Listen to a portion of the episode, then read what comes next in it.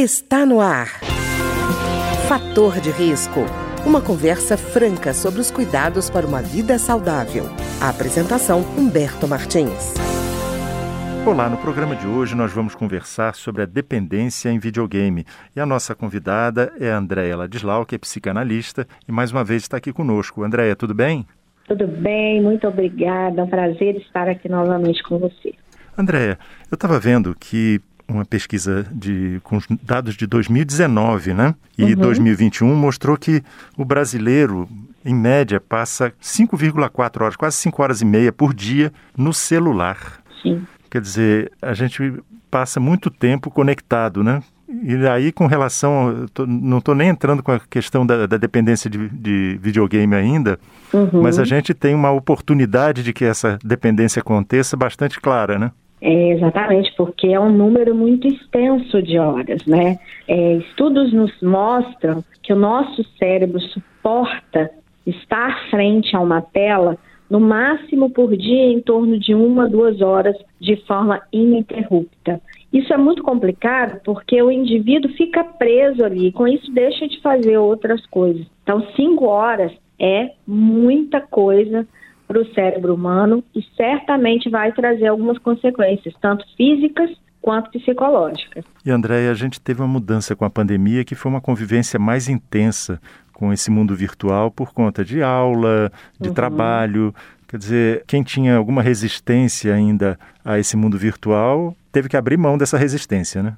É, eu costumo dizer o seguinte: foi, é muito bom esse avanço tecnológico, é claro que ele traz é, muitos pontos positivos para nós, né? Nos aproximou das pessoas, facilitou a própria terapia. Agora a gente faz terapia online. Eu estou vivendo essa experiência da terapia online após a, a pandemia com os meus pacientes. Então, ajudou em muitas coisas. A grande questão é de que forma nós estamos utilizando isso a nosso favor. Eu acho que esse é o ponto. Porque ajudou e aproximou e está trazendo muitos benefícios, facilitando a vida, que eu acho que esse é o objetivo da tecnologia. O problema é quando isso começa a se tornar excessivo. Quando tudo passa para o virtual, você entra no mundo virtual de cabeça e aí esquece o restante, deixa de ter suas relações, interagir com pessoas. O próprio home office, infelizmente, ele tem muitos pontos positivos, mas ele tem trazido muitos pacientes para dentro do consultório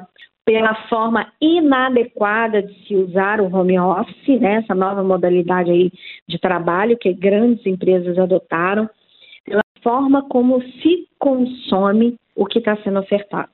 Às vezes se faz assim uma demonização da internet uhum. e me lembra até casos de quando começou, por exemplo, a aparecer nos automóveis também. Eles eram uma coisa do capeta, aquela coisa assustadora. E a gente vê que o problema, na verdade, não é o carro, é quem usa o carro, né? É, é o uso usa, que é. se faz. Exatamente, é a forma que a gente encara essa novidade, as novidades, as inovações.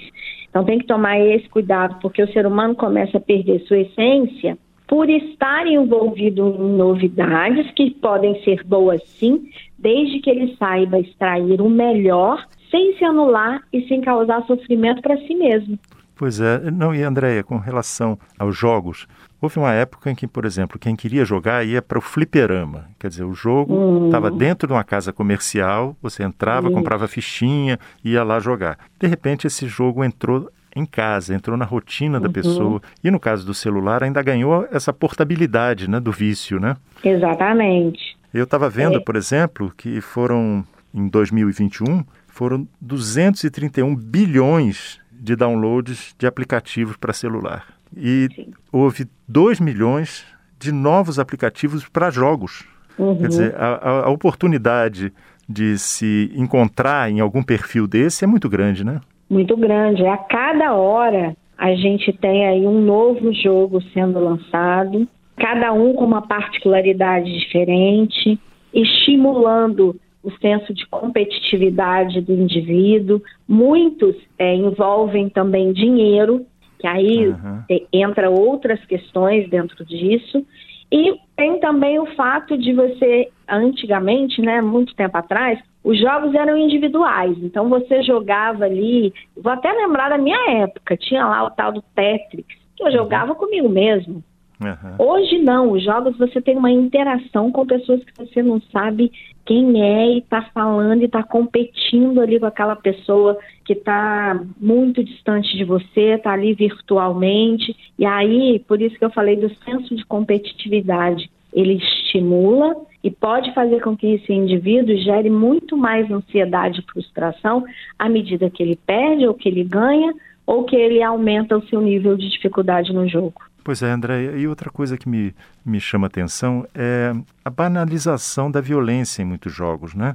É, uhum. A gente tem, assim, antes, quando a indústria começou a ter críticas, então você tinha, matava zumbis, matava robô, matava alienígena. Hoje não. Hoje você tem a morte de personagens que são pessoas, né? Uhum. Então, essa banalização é uma coisa meio preocupante, não é não?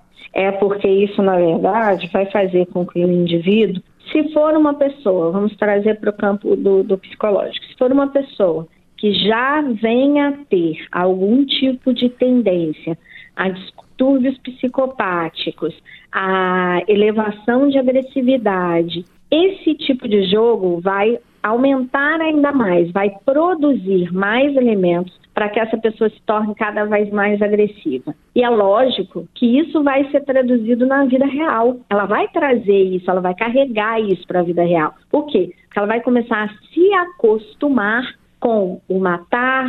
Não estou dizendo que o jogo vai fazer ela matar, não é isso. Uhum. Mas o jogo pode ativar nessa pessoa sentimentos negativos que vão fazer com que ela se torne cada vez mais cruel, vai fazer com que ela se torne cada vez mais sem reação para o que causa dor no outro. Certamente, levando isso para a vida real, vai dificultar cada vez mais as ações, as interações sociais desse indivíduo. Pois é, André, a gente, tá, eu estou falando isso porque não é só na questão do videogame, né? Eu estava lembrando uhum. que a indústria do cinema americano, na década de 50 e 60, havia uma regra explícita que era o seguinte: você não podia mostrar sangue nos filmes. Então é uhum. é comum a gente ver filmes de bang bang dessa época e tem cavalaria contra índios e não sei o quê. E morre um monte de gente, você vê a gente caindo do cavalo, mas você não vê uma gota de sangue, porque é. não era permitido, né? Hoje, uhum. um filme para ser considerado de terror ou empolgante, tem que ter muito sangue, muito pedaço de gente voando, né? Uhum. Então você vê, há uma mudança de paradigma que eu não sei qual o efeito que vai ter, não é no sentido de condicionar pessoas, porque eu acho que elas são é, suficientemente capazes de reagir a isso. Mas nem todo mundo é, né? É, exatamente, foi o que eu falei. Se a pessoa já tem alguma tendência a desenvolver um distúrbio, ou se já até tem algum tipo de distúrbio ou transtorno, isso pode potencializar. E esses requintes cruéis, os requintes de crueldade, eles vão se tornar cada vez mais normais para aquele indivíduo. Então, ele não vai mais se assustar, se abalar com nada que ele venha a passar, a vivenciar no dia a dia. Então, existe uma normatização do que não é correto. Infelizmente, isso pode acontecer. Pois é, Andréia, eu queria a sua opinião sobre uma coisa. A gente está falando do jogo. O jogo Sim. em si é um ambiente à parte da realidade, né? E eu estava uhum. lembrando, uhum. tem um, um, livro muito interessante chamado Homo Ludens, que é de um historiador holandês chamado Johan Huizinga, em que ele diz o seguinte: o jogo é uma atividade ou ocupação voluntária, exercida dentro de certos e determinados limites de tempo e espaço, segundo regras livremente consentidas, uhum. mas absolutamente obrigatórias, uhum. dotado de um fim em si mesmo, acompanhado de sentimento de tensão e de alegria e de uma consciência de ser diferente da vida cotidiana. Uhum. Quer dizer, ao mesmo tempo que ele tem um isolamento da vida cotidiana, esse isolamento ele acontece porque no jogo tem regras, né? Às vezes a Sim. pessoa não encontra essas regras na vida, né? Por uhum. exemplo, num jogo há uma regra determinada, ela não cumpre aquela regra, game over. Uhum. Agora, na vida, por exemplo, a pessoa sabe que não pode fazer uma contramão e faz. E no guarda não viu, tá tudo bem. Tá tudo bem, isso Quer aí. dizer, você tem de certa forma no jogo uma alienação da realidade no sentido de que você tem regras e parâmetros bem definidos para o que vai acontecer, né? É. O que, que eu acho disso? Achei muito bacana você trazer esse exemplo, porque isso mostra o seguinte: o indivíduo ele necessita de limite, faz parte é, inerente ao ser humano. Ter limitações, criar suas próprias limitações, senão você imagina, se no mundo não existissem regras ou limites, seria uma grande loucura. Uhum. Todo mundo pode fazer tudo. O jogo traz esse lado positivo, o jogo ou qualquer outro tipo de atividade tecnológica nesse sentido, traz isso de positivo. Olha, é preciso respeitar regras. É como, por exemplo, numa arte marcial. Uhum. Você faz essa atividade, sei lá, jiu-jitsu, taekwondo, enfim, tem regras, tem limitações para que você consiga alcançar ali o objetivo. Isso é muito bom para o ser humano. A grande questão é: será que eu só sigo regras quando eu estou no jogo por conta do meu lado competitivo? Ou na vida real, quando regras me são impostas, limites me são impostos para que eu possa seguir numa vida mais equilibrada, mais assertiva, mais correta? Eu já parto do princípio que eu preciso transgredir, que eu só vou ser feliz transgredindo, é, rompendo os limites, as regras, desrespeitando o outro, desrespeitando tudo. Isso que eu acho que é o grande contraponto. É entender que tudo tem um limite e que a gente não pode extrapolar os excessos. Eu também não posso ser rígido o tempo todo com regras, com os limites. Tem que ser assim e pronto, acabou. Não posso. A gente tem que ter flexibilização no nosso dia a dia, no nosso inconsciente, inclusive, para compreender até onde eu consigo ir, até onde eu posso ir, que não vai estar ferindo os meus limites enquanto ser humano. Então, eu acho que é, é um, é um olhar que a gente precisa ter quando a gente fala do avanço tecnológico, exatamente nesse sentido. Até onde aquilo ali não está sendo prejudicial para mim enquanto ser humano. Pois é. Não, André, eu trouxe esse, esse historiador porque esse livro dele é de 1938. Você vê como já, como já é antiga essa preocupação. Antiga e ao mesmo tempo contemporânea. Pois é, exatamente. Parece é. que ele falou de hoje, né? Mas está falando é de quase 80 anos atrás. E tem uma coisa que a gente também não pode esquecer, é que tem um lado positivo de jogos, independente do uso desses que estão à disposição. De, por exemplo, você tem jogos que ajudam a interação de autista, uhum. tem jogos que ajudam... Memória. Exemplo, é, memória, recuperação de AVC. Exato. Quer dizer, então há um, um, um uso bom desse jogo, além do jogo usado dentro de padrões que permita a pessoa viver a vida dela, né? Exato, a gente, como você falou, a gente não pode demonizar, não é isso. Uhum. Mas é ter um uso responsável, um uso consciente. Quando, por exemplo, eu pego esse jogo né? Seja lá o jogo que for, a tecnologia que for, e coloco ela priorizando a minha vida, deixando de fazer outras coisas, deixando de interagir, deixando de ter um lazer, fazer uma atividade física que é muito importante. Quando eu começo a fazer essas substituições na minha vida, tem algo errado. Uhum. É sinal de que eu não estou sabendo usar corretamente. Porque positividade dentro de, de, vários jogos, claro que tem. Tem a memória, como a gente acabou de falar, tem o foco, desenvolve habilidades motoras, inclusive, alguns. Então, tem muita coisa que é bacana, mas a gente tem que saber extrair o lado positivo e eliminar o que não é bom e eliminar também os excessos. E André, eu queria fazer uma última provocação a você, que é o seguinte: Sim. se o jogo é mais legal que a vida, por exemplo, e que sonhar, por que, que eu vou dormir? Né? Porque é um problema que a gente nota que muitos jovens entram no jogo e nem dormem. Né? Sim, na verdade eles entram no jogo, esse é um, é um risco gigantesco para chegar a uma dependência, porque eles entram no jogo substituindo não só o dormir, substituindo se alimentar na hora correta. Muitos deixam de fazer suas higienes pessoais, como tomar banho, escovar os dentes, ou às vezes estudar mesmo, fazer as atividades escolares para ficar ligado no jogo. Por quê? Porque o mundo virtual é bacana, né?